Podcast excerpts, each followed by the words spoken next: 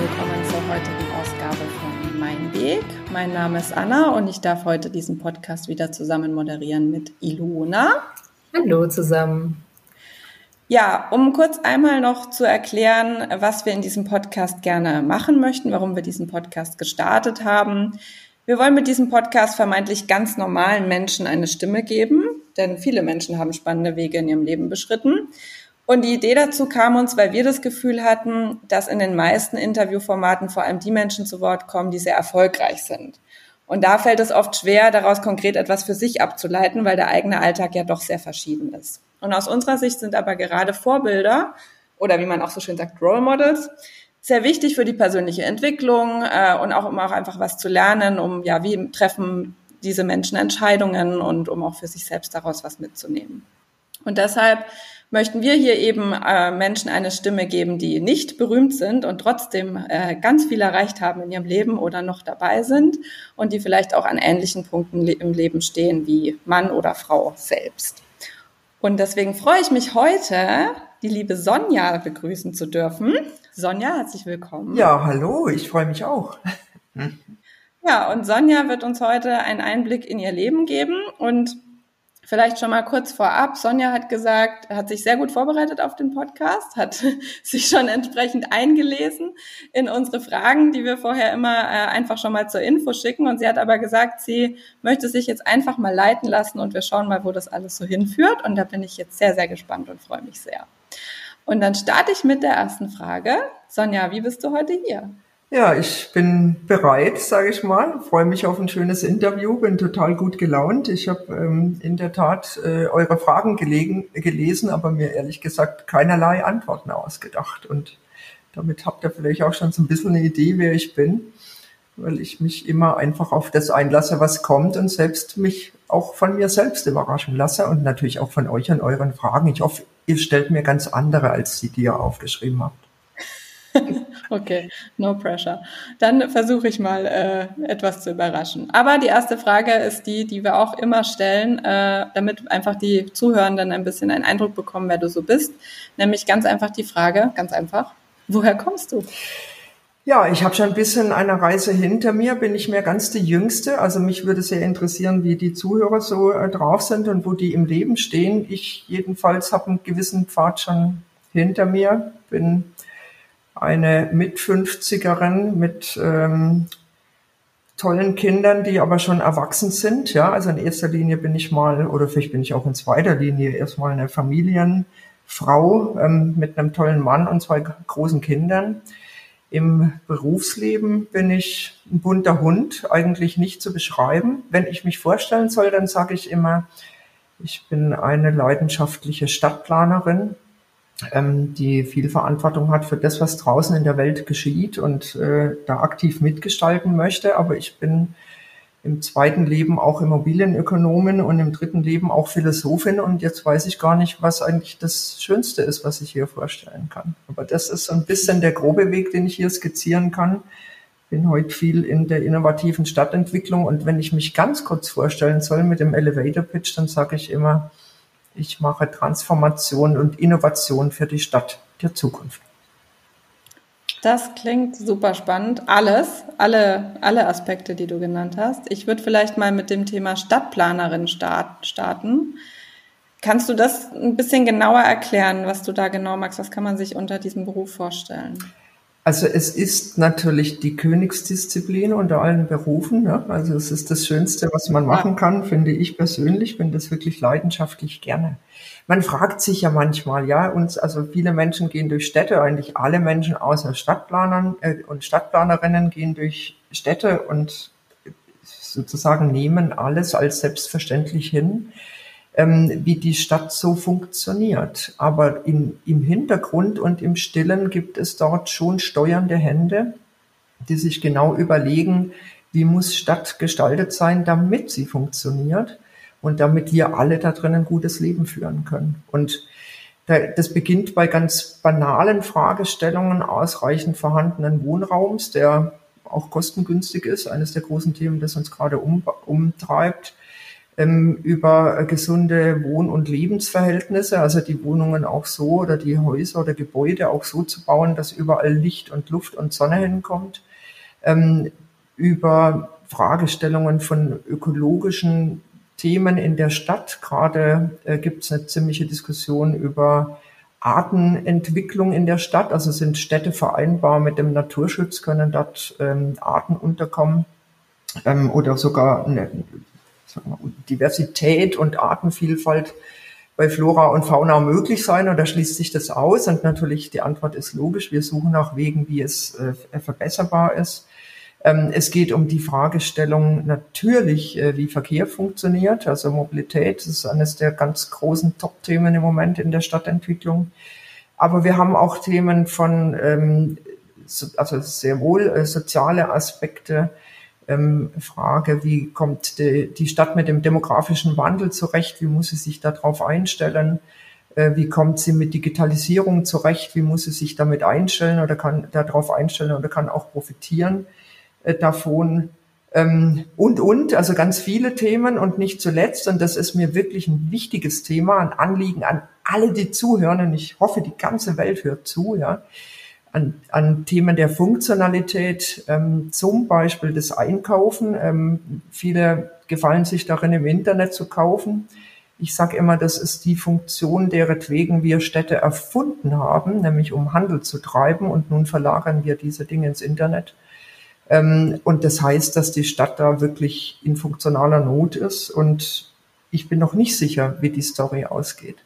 Und all das zusammen ist die Aufgabe der Stadtplanung, nämlich über diese Themenbereiche hinweg zu überlegen, wie wird sich Stadt entwickeln oder wie würde sie sich entwickeln, was wollen wir nicht, was wollen wir unbedingt, was wollen wir proaktiv? Und wir zeichnen wirklich Pläne und der Menschen äh, daran äh, zu überlegen, wie diese Stadt werden soll. Und das ist so, wenn ich ja jetzt mal ganz, ganz plump den Bogen gespannt habe, auf diese Weise das, was man sich unter Stadtplanung vorstellen muss. Und das heißt, du hast da dann ein Team, das für diese verschiedenen Bereiche zuständig ist und man guckt dann, wie es zusammenpasst? Genau, also ich bin eine selbstständige Stadtplanerin, das habe ich ja prompt vergessen zu Beginn äh, zu sagen, ähm, mit einem kleinen Büro in München, USP Projekte. Wir sind ein kleines Team, die sich aber überwiegend dem Management von Stadtplanungsprozessen verschrieben haben, auch mit der Intention, innovative Dinge zu machen und auch wirklich Veränderungen herbeizuführen. Also wir sind gerne die, die Neues ausprobieren, ähm, auch mutig drauf zugehen. Also immer dann, wenn andere sagen, oh, dann weiß ich nicht, wie das geht oder das ist mir aber zu komplex, dann fahren wir eigentlich erst so zur Hochform auf und sagen, ja, dann ist es unseres. Ne? Und da, da machen wir auch wie soll ich sagen, sind das sicherlich unkonventionell in der Vorgehensweise. Sag mal, Sonja, was mich da interessiert, du hast ja jetzt schon beschrieben, ihr seid da super innovativ unterwegs ähm, und modern. Ähm, und du hast vorher auch schon gesagt, du bist eine Mit-50erin, also jetzt nicht mehr die Jüngste. Ähm, ich könnte mir vorstellen, dass es ein paar in dem Alter gibt, die Schwierigkeiten haben mit innovativen Themen und nochmal was umzuschmeißen. Ähm, wie ist das für dich? Ähm, ist das für dich ein Problem oder sagst du, das ist mega cool und ich äh, gehe einfach da rein und will was Neues und will die Welt voranbringen? Wie ist das für dich? Also im äußeren, äußeren alt, im Herzen jung. Ich war immer ein Typ, der die was verändert. Ich wollte immer Dinge verändern. Das war immer schon so. Und ich, ich habe auch so das Gefühl, also das ist meine in Anführungszeichen Lebensaufgabe, äh, zu irgendwelchen Transformationen beizutragen. Und äh, das hat gerade Hochkonjunktur. Also ich fühle mich da wahnsinnig wohl, aber natürlich äh, stelle ich fest, dass es ganz viele, durchaus auch Gleichaltrige und auch gar nicht so viele, äh, so wenige junge, jüngere Leute auch gibt, die sich durchaus schwer tun mit den Veränderungen, die auf gewisse Weise sich etwas angeeignet haben und gesagt haben, aber ich weiß doch, so ist es und so muss es laufen, ja. Und dieses, ich nenne das lineares Denken, ähm, so dieses äh, immer if then else und so muss es kommen, ja, ähm, das schafft natürlich Sicherheit für die einen, ja, und deswegen suchen sie auch das immer Gleiche. Ähm, für mich ist das keine Fragestellung, sondern für mich gibt es immer sowohl als auch und ich suche dann immer dieses als auch. ja, um was Neues zu machen. Aber natürlich, man eckt an. Also natürlich, ähm, das sind wir aber gewohnt und sind dabei völlig entspannt. Man trifft auf Widersprüche, die, wie soll ich sagen, erstmal festhalten wollen am Hier und Jetzt oder vielleicht sogar etwas rückwärtsgewandt sind. Ähm, und das aber, finde ich, äh, bereichert dann wieder. Also wir, wir lieben eigentlich Widersprüche. Wir suchen die sogar, weil indem man diese Widersprüche auflöst oder aufhebt, wie wir sagen, ähm, schafft man die Veränderung. Ne? Und, und dann plötzlich stellen wir fest, also deswegen sind wir ein Fan äh, von Beteiligungsprozessen, machen das auch immer. Wir machen auch Stadtplanung nur dann, wenn wir ganz, ganz umfangreich Beteiligung machen dürfen. Ähm, wir sind ein Fan davon, weil wir dann merken, dass in dieser Runde, in der man diskutiert, schon innerhalb einer Stunde oder zwei oder drei Stunden, wie lange dann solche Workshops halt dauern, manchmal solche Fortschritte da sind, dass die, die am Anfang gesagt haben, oh, das ist mir aber zu mühsam und ich will jetzt gar nichts ändern, oft die sind, die am kreativsten plötzlich in die Zukunft denken. Und das macht total Spaß. Und ähm, vor allem dann, wenn man, wenn Dinge dann eben überraschend sind, wo man selber sagt, wow, da wäre ich alleine nie drauf gekommen. Merkt man richtig, da leuchten die Augen und da, da lacht sie durch die Kamera, die Sonja, wenn sie von den Workshops erzählt. Das ist toll. Jetzt sagst du, ähm, hast ja schon gesagt, unkonventionell, wir fahren zur Höchstform auf, wenn andere sozusagen absagen und sich das nicht trauen und anecken, ähm, ist für dich völlig normal, findest du auch kein Problem. Hast du denn ein Rezept oder, oder wie gehst du damit um, wenn du aneckst? Warum ist das für dich kein Problem? Weil ich mich darauf einfach einlasse. Also ich glaube, man kann sich das ja auch zur Aufgabe machen. Ne? Also wir sind ja als Spezies Mensch, glaube ich, von Hause aus erstmal konfliktscheu. Aber wenn man den Konflikt umarmt, weil er immer auch Energie freisetzt und immer auch, wie soll ich sagen, Potenziale bietet, die etwas ermöglichen, wenn man das so versteht und den sagt, Konflikte sind erstmal gar nichts Schlimmes, Widersprüche sind überhaupt nichts Schlimmes, sondern sie sind die Quelle von Veränderung und mein Thema ist die Veränderung, dann hat es plötzlich was total Wertvolles. Und dann entspannt man sich im Inneren, dann ist man nicht so auf Krawall gebürstet und dann funktioniert es auch. Vielleicht auch ein, ein zweiten Punkt, der mir wichtig ist in dem Zusammenhang, ist so meine Lebenserfahrung. Es ist schon wichtig, dass man alle Menschen akzeptiert, wie sie sind, auch mit ihrer Meinung. Das ist in diesen Zeiten gar nicht so einfach, weil wir durchaus Menschen haben, die Meinungen vertreten, die wir überhaupt nicht, denen wir überhaupt nicht folgen können. Ja.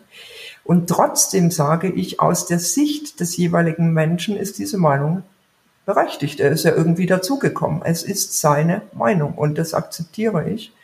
Und ähm, ich finde, man darf nicht das Gefühl haben, ich habe die bessere Meinung und muss sie dem anderen aufzwängen, sondern das Wichtige ist, zuzuhören, das Gegenüber zu respektieren und anzuerkennen, dass seine Meinung eine andere ist als meine Meinung oder seine, ich, es geht ja nicht nur um Meinungen, es geht auch um, um Blickwinkel auf Situationen oder äh, die aktuelle Zeit oder die Stadt oder worüber man eben äh, diskutiert. Und das ist die Grundlage dafür eigentlich, dass man sich offen begegnen kann und auch die noch so wenig nachvollziehbare Aussage irgendwie trotzdem wertschätzen kann. Und wenn man sich davon einfach mal distanziert, auch von der Emotion, die ja leicht damit verbunden ist, wenn man einfach sagt, ich, ich höre mir das ganz nüchtern an und man notiert sozusagen diese unterschiedlichen Blickwinkel, dann ergeben sich manchmal Bilder und Muster, die man nie gesehen hätte, wenn man schon ganz schnell und aufbrausend reagiert hat und gesagt hätte, oh, das, das geht doch einfach, so kann man doch gar nicht denken. Und ich glaube, das ist das Wichtigste, zuhören können, wertschätzen, egal wer es ist, ja.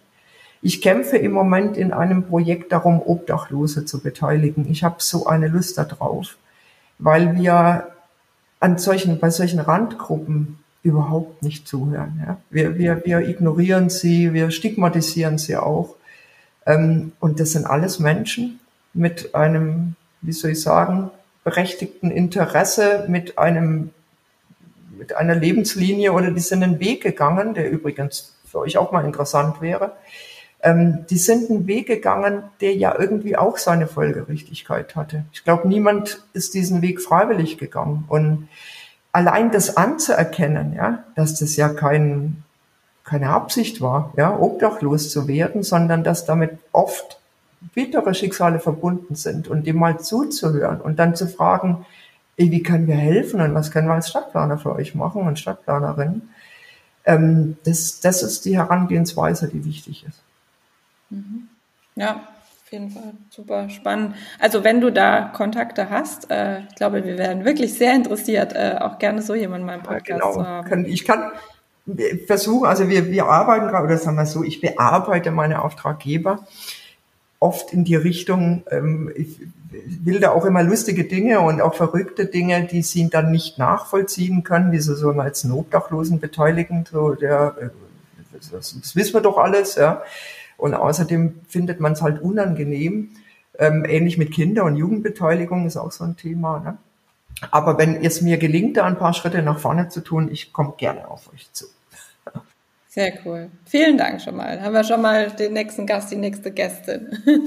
Mich würde jetzt aber noch interessieren, äh, also ich finde das super bewundernswert, äh, die Haltung und ähm, auch danke nochmal für die Erklärung. Ich glaube, es ist auch ganz wichtig, dass man Dinge dann auch einfach nicht persönlich nimmt. Das hat er jetzt auch so mitgeschwungen, ne? sich einfach zurückzunehmen, zuzuhören, wie du auch sagst.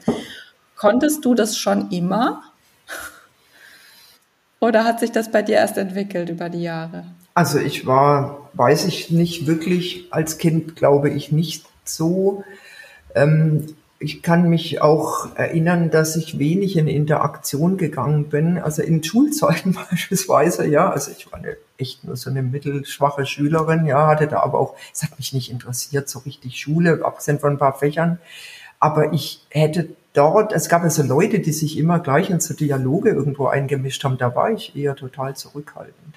Aber ich glaube, das Gefühl und so eine gewisse Empathie für Menschen, das glaube ich, bringt man auch mit oder man muss zumindest in sich darauf hören, wo sind diese Stimmen, die einem dann Zugänge verschaffen. Also bin mir nicht sicher. Ich glaube, allein das Bewusstsein ja, äh, kann helfen, nicht immer nur auf sich zu gucken und was habe ich und wie optimiere ich mich, sondern sich immer in den Kontext einer Gesellschaft zu stellen. Und ich, ich sag mir mal, ich, ich, ich spiegel das mal oder beantworte die Frage mal so, dass ich sage, ich denke mir oft, bin ich eigentlich Stadtplanerin geworden, weil ich so in dieser gesellschaftlichen Verantwortung bin als Mensch? Oder bin ich in dieser gesellschaftlichen Verantwortung als Mensch, weil ich Stadtplanerin bin? Die Frage kann ich nicht beantworten. Tatsächlich, das wäre wär meine nächste Frage gewesen. Ja. So, ist das einer der Gründe, warum du Stadtplanerin geworden bist? Aber offensichtlich äh, kannst du die Frage nicht beantworten. Aber vielleicht die Frage, ähm, also warum hast du dich dafür entschieden, äh, Stadtplanerin zu werden damals, als du quasi ist das also ist das dein Beruf, den du gelernt hast? Nee, du hast Immobilienökonomen gelernt. Ich habe mehrere, ich habe mehrere Studiengänge absolviert. Okay. Also ich will, da, da hole ich auch mal ein bisschen auf, aus. Gerne. Ich wollte, also es gibt ja so Menschen, die wollen als Fünfjährige schon das und das werden und machen das dann. Und sind dann entweder glücklich oder enttäuscht, beides ist möglich, aber ich glaube, dazwischen ist nichts möglich. Aber also das war nie so, dass ich als äh, Kind oder Jugendliche gesagt hätte, ich möchte Stadtplanerin werden. Ich habe auch gar niemand, der in meinem familiären oder sonstigen Umfeld in irgendeiner Weise auch nur annähernd in dieser Branche tätig war. Ich wollte auch gar nicht Stadtplanerin werden. Ich wollte Ärztin werden. Das war das, was ich, ich wollte eigentlich, nee, könnte noch früher beginnen, ja. Ich wollte schon nach der zehnten Klasse unbedingt die Schule verlassen, um irgendeinen ganz egal Beruf zu ergreifen, weil ich nämlich gerne reiten wollte und Geld gebraucht habe, um die Reitstunden zu finanzieren. Und ähm, Gott sei Dank war damals diese Konjunktur dermaßen im Keller, dass es überhaupt nicht möglich war, irgendeinen Beruf zu ergreifen. Und ein paar kluge Leute, unter anderem ein Architekt, zu dem ich gesagt habe, ich komme zu dir und werde Bauzeichnerin. Und dann hat er gesagt, das lässt du mal schön, du machst bitte schon Abitur und studierst und dann meldest du dich wieder bei mir. Da bin ich ewig dankbar. Ähm, hatte aber dann überhaupt kein Interesse an Architektur und habe gesagt, ich will Medizin studieren. Ne? Also ich hatte immer Interesse daran, ähm, an Umweltthemen, das muss man schon sagen, gehören natürlich zu einer Generation, die da auch schon auf die Straße gegangen ist für alles Mögliche. Also wie lange ist es her, wie viel hat sich getan, Klammer auf, Klammer zu. Das heißt, das war etwas, was ich stark mit mir verbunden habe, habe mich auch an Zäune gekettet in Demonstrationen und so, um da irgendwie äh, zu kämpfen für eine bessere Zukunft. Ähm, und hatte dann die fixe Idee, ich studiere Medizin, um in die Umweltmedizin zu gehen, um rauszufinden, wie ähm, Umweltbelastungen auf äh, den menschlichen Körper einwirken. Und das war meine Intention. Mhm. Hab dann sofort, oh Wunder, also ich habe neben dem Abitur auf den Medizintest gelernt, habe mir da echt Geld zusammengekratzt, um einen Vorbereitungskurs zu machen und habe den dann so absolviert, dass ich tatsächlich sofort einen Studienplatz gekriegt habe für Medizin. Und dann habe ich gedacht, hm, ich will in die Forschung. Ich habe überhaupt keine Beziehungen zu irgendwem in der Forschung. Wenn das schief läuft, dann werde ich Ärztin. Will ich eigentlich Ärztin werden? Ich will in die Forschung. Ich will nicht in die, in die wirklich Krankenpflege oder Betreuung. Und um rauszufinden, ob das was für mich wäre als Plan B, ja, der Plan A war sicherlich extrem ehrgeizig, obwohl er mich heute noch interessieren würde, habe ich gesagt, dann mache ich mal ein soziales Jahr. Und dann habe ich in der Klinik ein soziales Jahr gemacht, äh, chirurgische Klinik Männerstation, sehr lustig, kann ich jeder Frau nur empfehlen.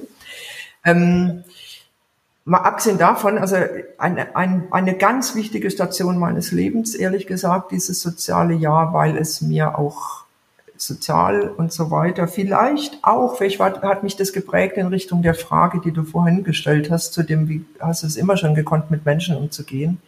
Es hat mir den Blick geöffnet für die, für meine unglaubliche Glückssituation, gesund zu sein und gut gelaunt zu sein, einen guten Weg gehen zu können und für die Schwierigkeit, die sich ergibt, wenn man plötzlich schwer krank ist. Also das war sehr, sehr wertvoll. Und es war genauso wertvoll für die Erkenntnis, ich könnte niemals Ärztin sein. Ich habe in der ganzen Zeit, ich konnte nicht schlafen, konnte nicht mit diesen Schicksalen umgehen, äh, die mir da begegnet sind und habe gedacht, wenn ich das in meinem Leben machen muss, ich ich, hätte schon, glaube ich, auch eine gute Ärztin abgegeben, jetzt rein vom, vom Intellektuellen und vom Menschlichen, aber ich hätte es nicht ertragen wollen und können, viel zu weich im Herzen und habe dann beschlossen, das ist es nicht. Ja, was ist es dann?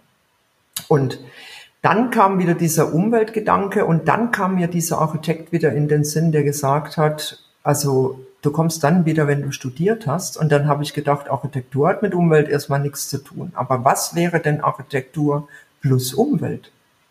Und dann habe ich mir einen Studienführer gekauft und geblättert, äh, die 400 Berufe im Umweltbereich und habe tatsächlich dann etwas gefunden, das sich Raum- und Umweltplanung nannte und auch immer noch nennt.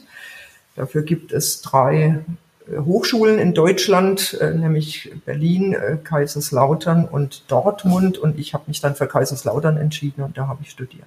Das ist mein Erststudium, das ich absolviert habe und bin dann auch tatsächlich die ersten Jahre noch in Kaiserslautern geblieben, um da zu arbeiten, als sozusagen ganz originäre, ureigene Stadtplanerin. Also in, in einem Büro, das nichts anderes macht. Super spannend.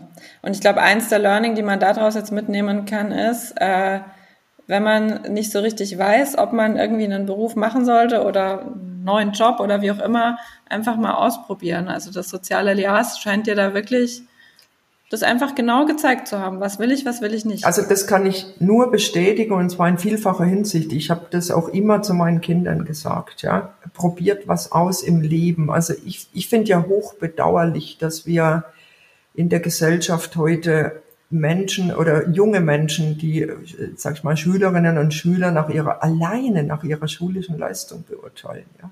Und die Schule, die, die ruft natürlich so ein paar, ähm, wie soll ich sagen, Kompetenzen ab, ja. Ähm, und angeblich sind es die, die darüber entscheiden, ob man irgendwie ins Leben taugt oder nicht. Äh, mitnichten, ja. Die Schule fragt ganz viele Kompetenzen überhaupt nicht ab. Und äh, das ist hochbedauerlich, weil wenn man schlecht ist in der Schule, ähm, dann hat man von sich selbst das Gefühl, dass man eben Mühe haben wird im Leben und dass man ja irgendwie nicht so schlau ist wie die anderen und uh und so weiter. Das stimmt überhaupt nicht. Ja? Ähm, es werden, gibt unglaublich wichtige Kompetenzen, mit denen man durchs Leben schreitet. Die fordert die Schule nicht von einem ein. Und ich finde, ich fände es so schön, wenn das Bildungssystem abfragen würde, wer bist du? Was sind deine Stärken? Was sind deine Qualitäten? Wo, was sind deine Leidenschaften auch? Ja? Also einer meiner Lieblingssprüche ist, nichts wirklich Wichtiges ist ohne Leidenschaft erreicht worden. Fragt die Schule nach Leidenschaften überhaupt nicht, ja? Sie macht alles so stereotyp gleich und, ähm, und fragt überhaupt nicht danach, wer welche Kompetenz besitzt, um sozusagen in der Gesellschaft ähm, ähm, auch einen wichtigen Beitrag zu leisten. Und ich persönlich bin überzeugt, jeder Mensch ja, hat eine Aufgabe in der Gesellschaft, die mag erstmal ganz merkwürdig erscheinen, ähm, äh, aber jede hat ihre Funktion. Ja? Und, und deswegen müssen wir herausfinden, was sind die Kompetenzen der Menschen, um in der Gesellschaft sozusagen optimal zum besseren Ganzen beizutragen. So, und wie findet man das raus? In der Schule nicht, das haben wir jetzt schon aufgearbeitet gerade eben. Am besten dadurch, dass man möglichst viele Jobs macht, äh, nebenher alles Mögliche versucht äh, zu erleben, weil man darin sich selbst erkennen lernt. Und auch lernt, ähm, wer man ist und auch wenn man nicht ist und vielleicht so eine, was in der Philosophie Selbstreferenz genannt wird, entwickelt, um festzustellen, na ja, was wird mir denn dann wohl liegen? Und ja. deswegen kann ich dann nur appellieren. Ich habe ja, wie gesagt, ich bin Reiterin, äh, leider aus, sagen wir mal, einfachen, oder was heißt leider, das war immer klasse eigentlich, aber eben aus einfachen Verhältnissen. Das heißt, ich musste mir dieses unmögliche Hobby finanzieren und konnte das nur durch x Jobs machen, ähm, die ich schon während dem Schulleben begonnen habe. Ich habe alles Mögliche, Akkord gearbeitet, in der Fabrik, in den Ferien, ich habe beim Tierarzt gejobbt, äh, ich war, äh, habe Briefe ausgetragen als Postbotin. Ähm, also kreuz und quer. Ich habe nicht gefragt danach, ob ich den Job irgendwie gut finde, sondern ich habe einfach Geld gebraucht. Und in jedem Job hatte ich tolle, auch schwierige Erlebnisse und alles hat mich irgendwie geprägt und reifer gemacht und mir eine Lebenserfahrung mitgegeben, wo ich dann heute mich auch über Dinge unterhalten kann, wo manche sagen, woher weißt du das? Und dann sage ich ja mal, ich habe ja auch mal Briefe ausgetragen, ne, zum Beispiel. Also und und von daher super ausprobieren, machen kann ich wirklich nur jedem empfehlen. Es schärft, äh, ich sagen, die Persönlichkeit und es bringt so viel Lebenserfahrung ähm, und es macht irgendwie auch Spaß. Ja, wollte ich gerade sagen. Also das sieht man jetzt auch wieder an. Es macht offensichtlich auch Spaß. Bist du denn so auch dann zu der Immobilienökonomin und zur Philosophin gekommen durch Interesse und Ausprobieren?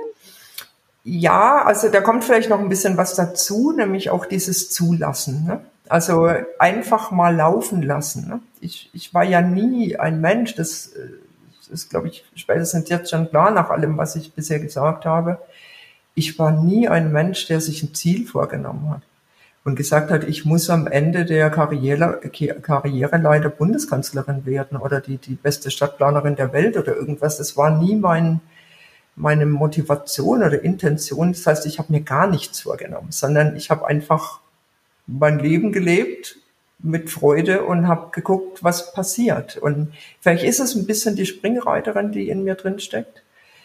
Ähm, ich war da am Anfang minder gut, ja, bis mein Reitlehrer irgendwann sagte, Sonja, du musst den Sprung nicht anreiten, lass ihn auf dich zukommen. Und das habe ich, ich glaube, ein Jahr lang nicht verstanden, was er eigentlich will von mir. Ja, ich muss doch den Sprung anreiten. Also das, das muss doch genau passen im Galoppsprung, damit das Pferd es sozusagen fehlerfrei überwinden kann. Wie kann ich den den nicht anreiten? Also das geht gar nicht. Ne? Aber er hat es immer wieder gesagt. Und irgendwann hat es Klick gemacht. Es heißt, die Ruhe zu bewahren im Inneren, sich nichts vorzunehmen, ja? sondern das Hier und Jetzt gut zu machen. Und dann, wenn der Sprung auftaucht, zu entscheiden, überwinde ich den oder nicht. Und auf diese präsent zu sein dann auch, ne? Einfach genau. Und auf diese Weise habe ich sozusagen mein Leben gestaltet bisher und sicherlich auch weiterhin. Und so kam das mit dem Immobilienökonom. Es kam eigentlich auch, und das gehört auch zu mir, äh, aus dem Bauch. Ja, bin dann auch immer den Bauchmöglichkeiten gefolgt. Und ich habe, um es konkret zu machen, vier Jahre gearbeitet als Stadtplanerin durchaus auch erfolgreich und mit Begeisterung. Ich hätte dort bleiben können. Ich glaube, wäre ich in diesem Büro geblieben, dann wäre ich heute dort die Partnerin, ähm, würde das Büro mitleiten und hätte sozusagen über all die Jahre unglaublich viele äh, gute Stadtplanungsprojekte gemacht. Auch nicht falsch. Ja. Ich hatte nur die Erfahrung, dass ich tolle Pläne zeichne. Und wenn dann Investoren kamen, um das auszufüllen, was ich im Plan vorgeschlagen hatte, dann haben die gesagt, da kann ich nichts mit anfangen. Und dann habe ich angefangen zu grübeln, nachdem das zwei, dreimal passiert war und habe gedacht, Moment mal, ich habe was nicht gelernt offensichtlich. Ich verstehe nicht die Sprache oder die Intention, die Bedürfnisse der Menschen, die Stadt dann bauen. Das sind überwiegend Immobilieninvestoren und Projektentwickler. Ähm, und ich muss da was lernen. Und dann habe ich wirklich den eher unbequemen Weg, Weg gewählt und habe gesagt, dann raus aus der Branche erstmal und rein in die Immobilienwirtschaft, um zu lernen. Ich will verstehen, was eigentlich dort für Bedürfnisse bestehen. Und habe das tatsächlich gemacht. Hab, das war dann auch der Wechsel von Kaiserslautern nach München, aber auch, weil es mir das, wie soll ich sagen, heute sagen viele das Universum und ich sage immer das Schicksal so in den Weg gelegt hat. Wie als hätte das hätte jemand meine Gedanken gelesen kam eigentlich ein Jobangebot aus München auf mich zu in der Immobilienwirtschaft und ich habe dann gesagt, da ist der Sprung, ich springe mhm. und habe den angenommen. Und das, das war auch wieder eine eigene Erfahrung, weil Großkonzernen, also ganz andere Strukturen als in so einem super coolen kollegialen äh, Stadtplanungsbüro.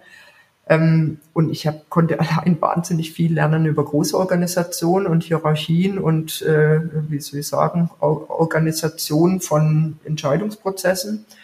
Ähm, und habe natürlich viel gelernt über die Immobilienwirtschaft, von der mir ehrlich gesagt sofort klar war, dass das nicht meine Welt ist.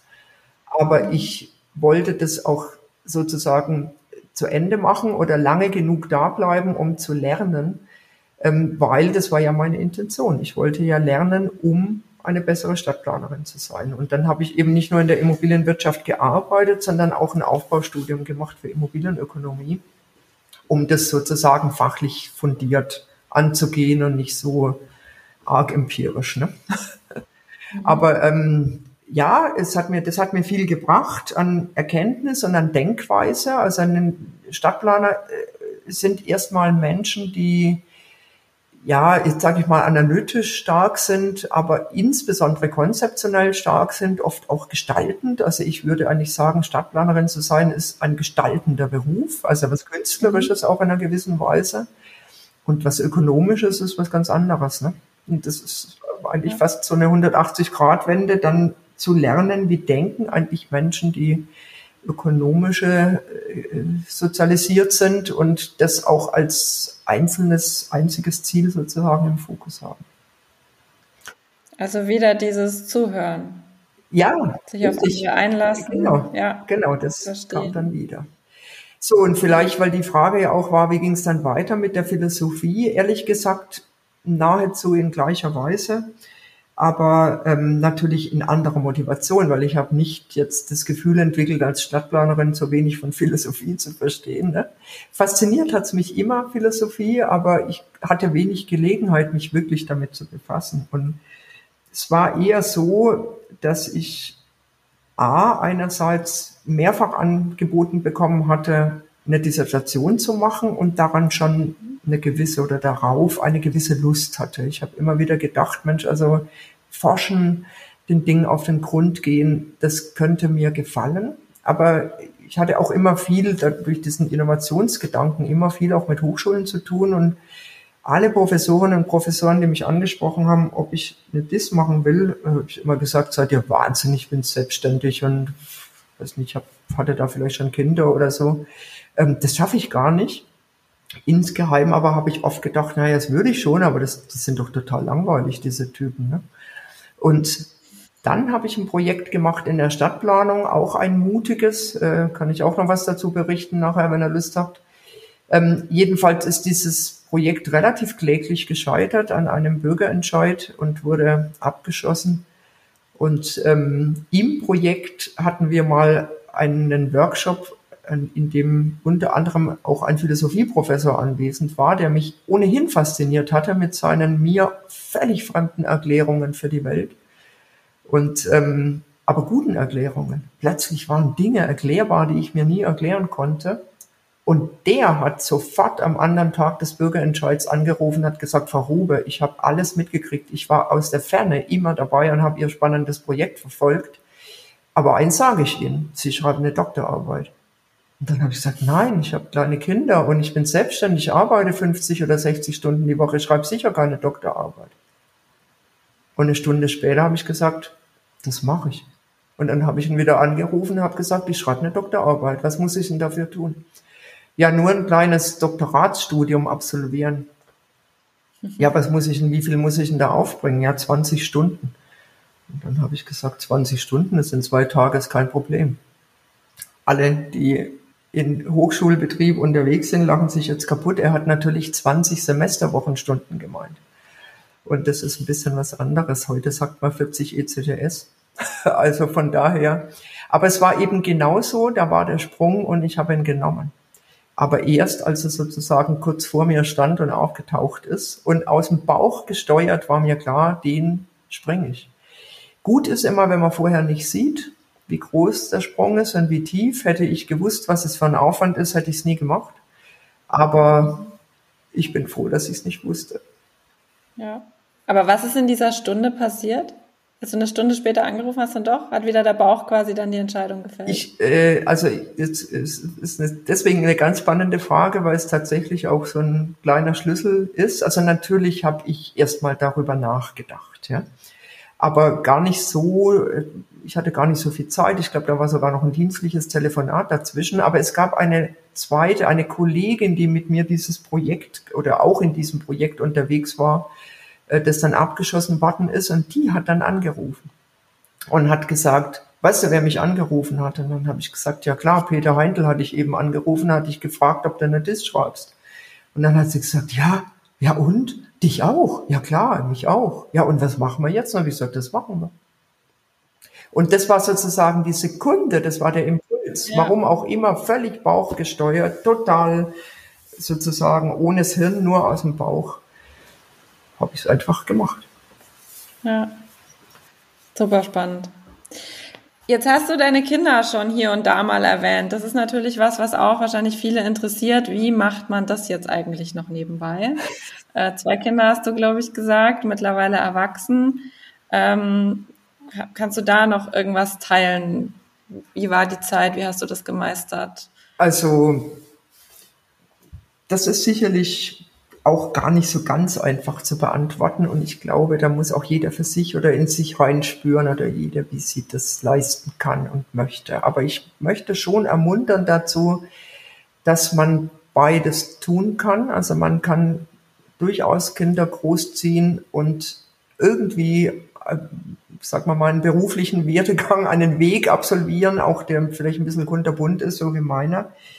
Ähm, ich weiß nicht, ich bin aber auch eine, eine, ein Typ Frau, die nicht glücklich wäre, nur Mutter zu sein. Das muss ich auch dazu sagen. Also dafür habe ich zu viel Leidenschaft im Beruf und das war für mich auch klar.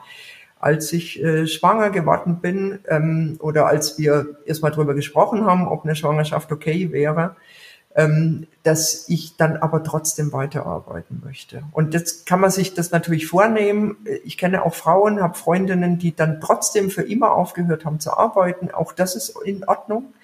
Ähm, und für mich war, äh, stand fest, ich will weiterarbeiten, aber ich habe es auch offen gelassen, ähm, wie ich mich dann eben fühle. Und wäre, hätte mein Bauch dann gesagt, du bist die beste Mutter der Welt und du brauchst überhaupt keine Arbeit, ähm, dann wäre das auch in Ordnung gewesen. Und das hat wieder was mit diesem Zulassen zu tun, ja, es eben nicht vorherzubestimmen und nicht unbedingt zu planen, so und so muss es sein.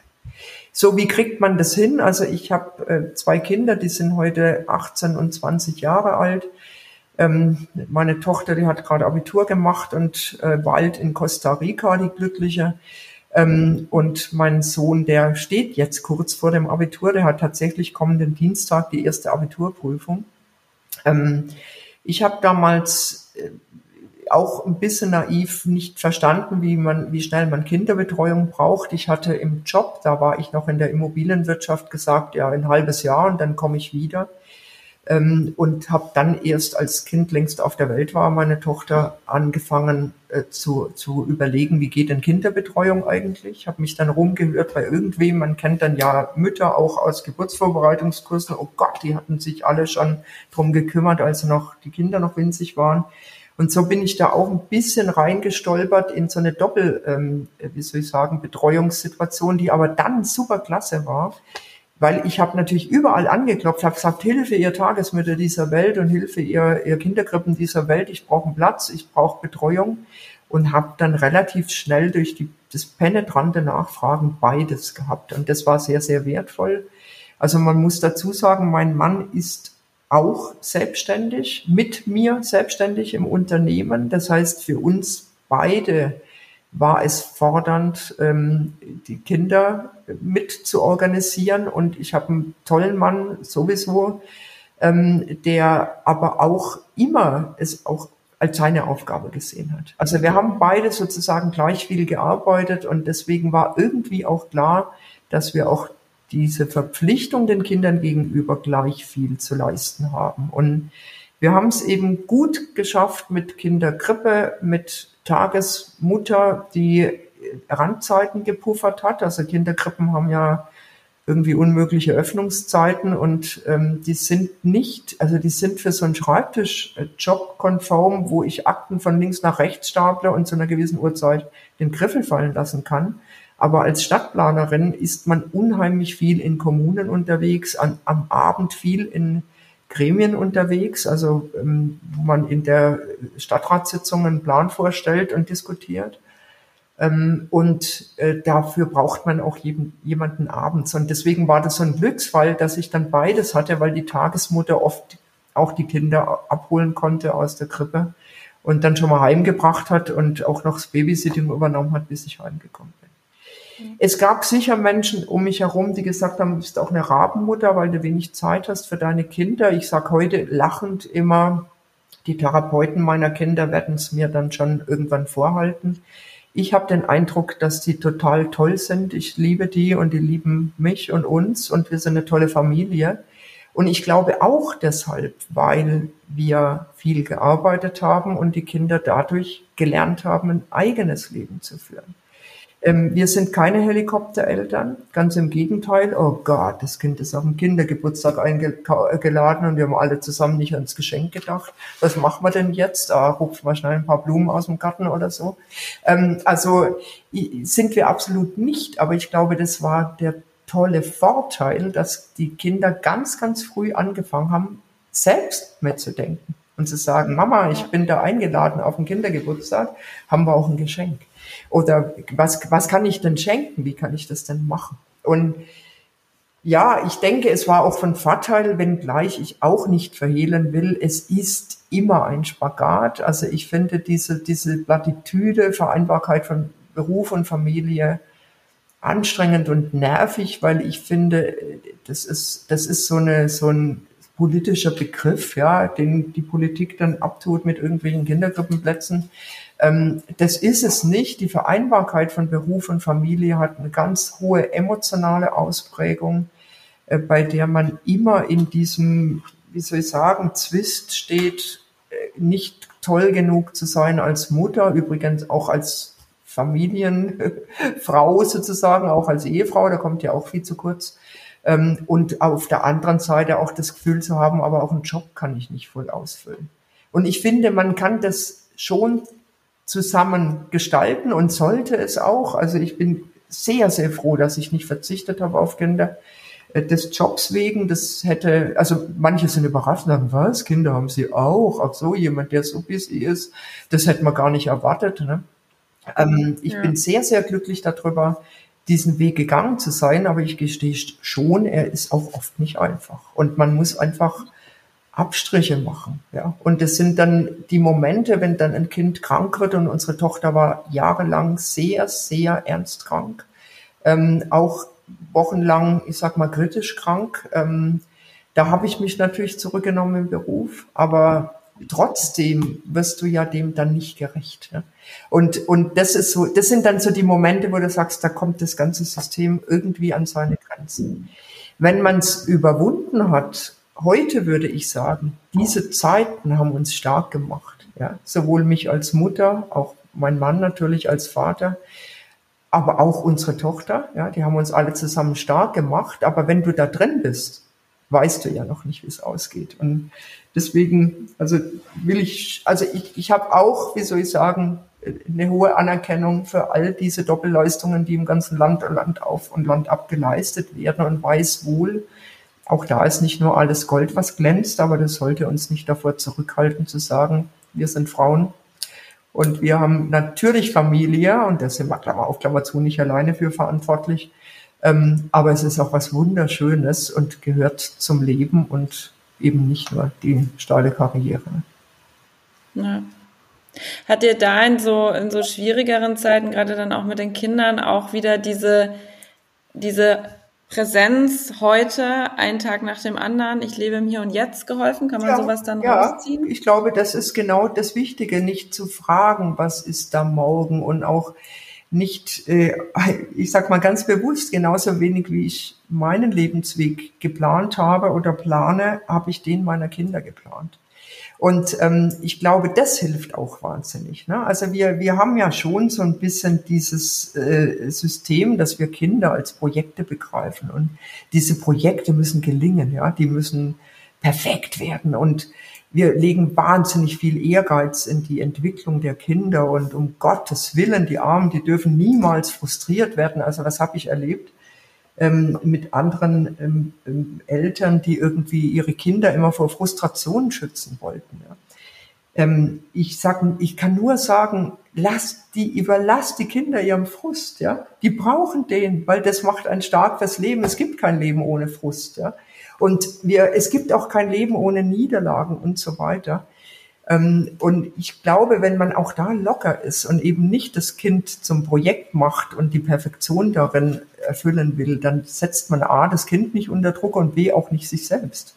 Und dann, dann wird's auch was. Und dann ist alles, was entsteht, eine Überraschung und was Tolles. Und ähm, das, das, das rauszufinden ist ja das Spannende. Ne? Ja, da leuchten die Augen wieder. Ja. Vielen Dank auf jeden Fall schon mal äh, fürs Teilen, auch dass du da so ins Detail gegangen bist. Sehr ich spannend und auch, sehr wertvoll. Ich finde auch, dass es eine total tolle Botschaft ist. Also mich, mich hat es total berührt, was du gesagt hast, Sonja. Und ähm, ich finde es auch ein tolles Learning für alle, dass ähm, auch wenn man so offen ist und alles auf sich zukommen lässt oder vielleicht gerade deswegen so viel Tolles bei rumkommt. Also du sagst, du hast tolle Kinder, ihr liebt euch. Ähm, jetzt weiß ich zufällig selbst, du bist eine sehr, sehr tolle Stadtplanerin und äh, der Erfolg gibt dir da absolut recht. Ähm, und ja, das ist vielleicht schön für uns alle mitzunehmen, dass man oder das Mutigsein belohnt wird. Genau, und es zulassen. Ne? Also einfach so ein bisschen laufen lassen und die Dinge auf sich zukommen lassen. Ja. Ja. Man muss das Glück nur beim Schopf begreifen oder es auch als solches begreifen. Das ist ja noch das andere. Was, was empfindet man dann als Perfektion oder als äh, äh geglücktes Leben oder als, weiß ich nicht, geglückte Kindesentwicklung? Ja, ähm, ist, also es ist wunderbar, wenn man einfach auch da offene Ohren hat. Ne? Ich, hab, ich kann mich an eine Situation erinnern, da war meine Tochter vielleicht drei, wenn überhaupt, ja. Und wir saßen in der U-Bahn und ich hatte sie so halb auf dem Schoß. Ne? Und dann mussten wir aussteigen. Und ich habe gesagt, habe sie so runtergesetzt, wollte sie neben mich setzen und sie hat sich an mir festgeklammert und wollte sich überhaupt nicht runtersetzen lassen. Ähm, und ich habe gesagt, hey, hey, was, wir müssen doch aussteigen, ja, hier ist gleich die Haltestelle und guck mal, die Türen gehen schon auf und habe sie dann halt rausgeschleppt, wie man das dann so macht. Ne? Und dann eher noch ein bisschen zündig, so, hey, du, du kannst nicht da jetzt irgendwie so bremsen, wenn wir doch aussteigen müssen. Und dann hat sie gesagt, aber die Frau uns gegenüber, die war so traurig und die hätte uns gebraucht. Oh. Es war eine völlig fremde Frau.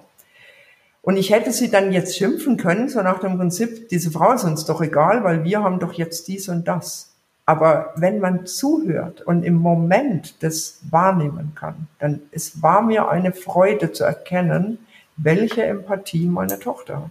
Und ich habe sie gelobt und habe gesagt, das ist total toll. Ich habe das nicht gemerkt. Weißt du was? Ich war so in meinen Gedanken, ich habe das nicht gemerkt, aber du hast es gemerkt und es tut mir jetzt leid, dass wir mit der Frau nicht gesprochen haben. Aber wenn nächstes Mal so was ist, dann sag mir bitte, was du empfindest, dann vielleicht können wir dann reagieren.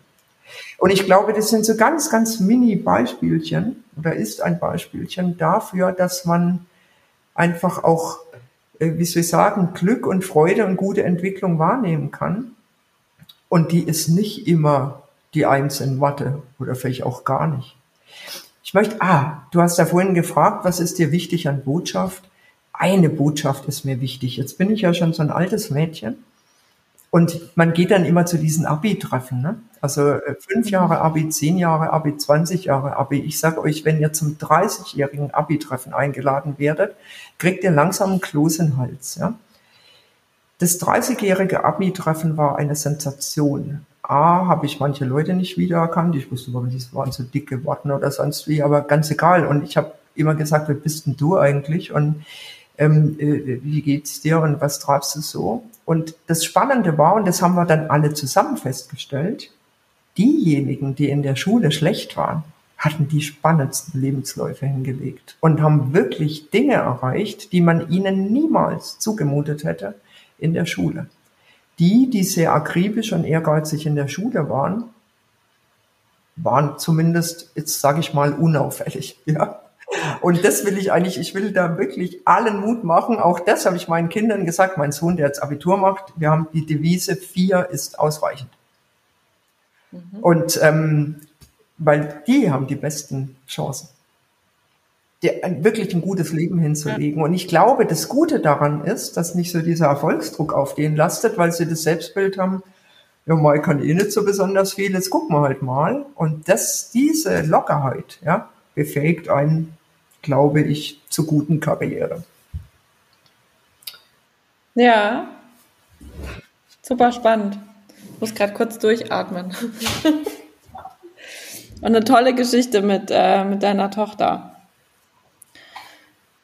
So, jetzt macht Sonja kurz das Licht an. Ich habe das zwischenzeitlich auch schon gemacht. Es wird nämlich langsam hier dunkel, ja, damit wir überhaupt noch sehen, nicht mehr reden. Ja.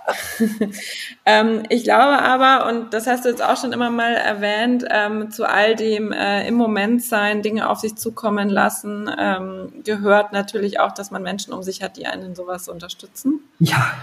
Und ich habe bei dir jetzt schon rausgehört, es gab da welche, es gab einen Reitlehrer, es gab einen Architekt. Ähm, wir fragen ja auch immer noch mal so nach WegbegleiterInnen. Wer hat dich da so geprägt oder wer fällt dir da so ein, wer wichtig für dich war?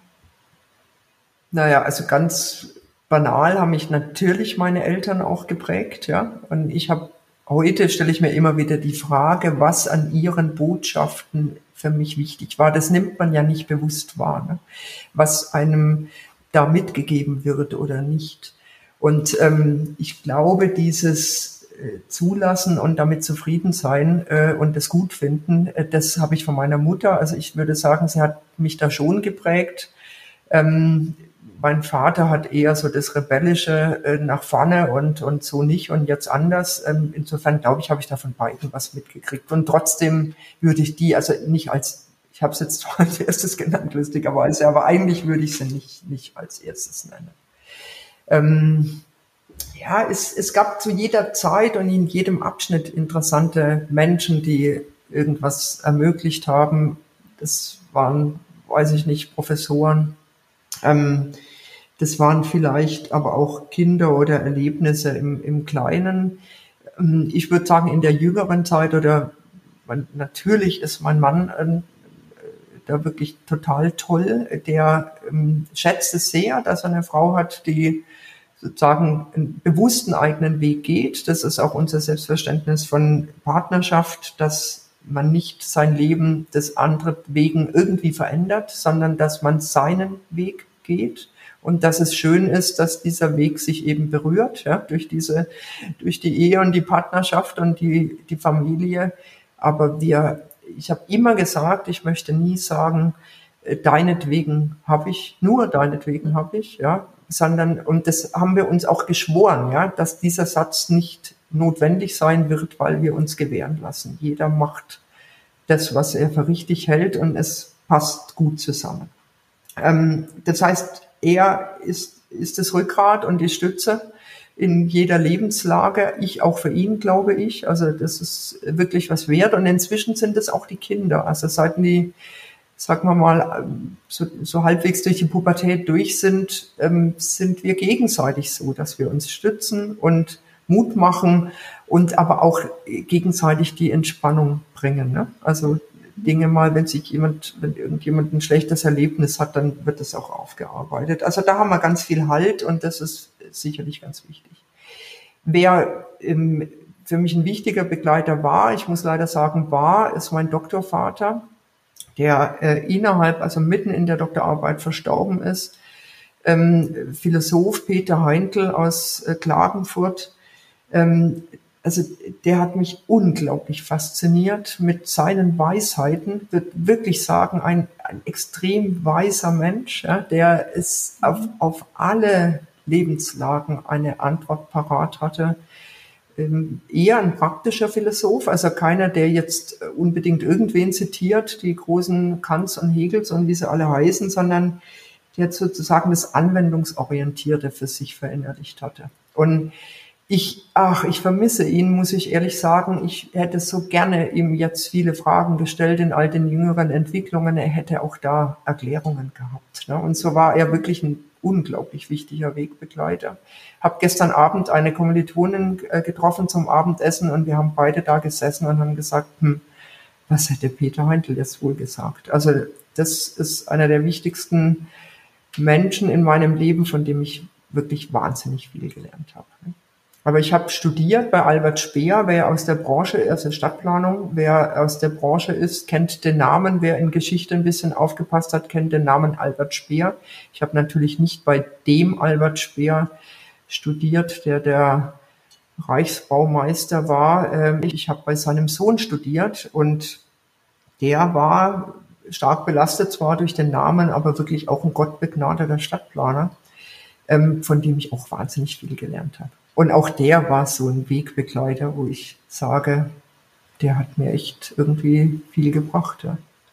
Aber es sind oft auch, es sind auch Freunde und Bekannte und also es gab viele und es, die sind auch immer nur, die gehen einfach gewisse Wegelängen mit, die auch schön sind dann, wo man schön profitiert und wo ich mich auch immer gerne zurückerinnere. Aber auch immer andere. Oh, ich habe fast ein bisschen Gänsehaut. äh, so, jetzt sind wir fast am Ende, Sonja. Ich äh, hab, hätte noch tausend Fragen, aber ähm, wir müssen ein bisschen auf die Zeit achten, sonst äh, kriegen wir das Feedback, dass wir zu viel reden. Die letzte Frage, die wir immer stellen, und die wirst du mir jetzt vielleicht gar nicht beantworten können, weil du hast gesagt, du hattest nie ein Ziel im Leben und du lebst ja eher immer so im, im Heute. Nicht, nichtsdestotrotz die Frage, ähm, wohin gehst du jetzt und ähm, wohin willst du vielleicht auch äh, an sich noch gehen? Ja, ich sage immer übrigens, wer kein Ziel hat, der geht auch keine Umwege.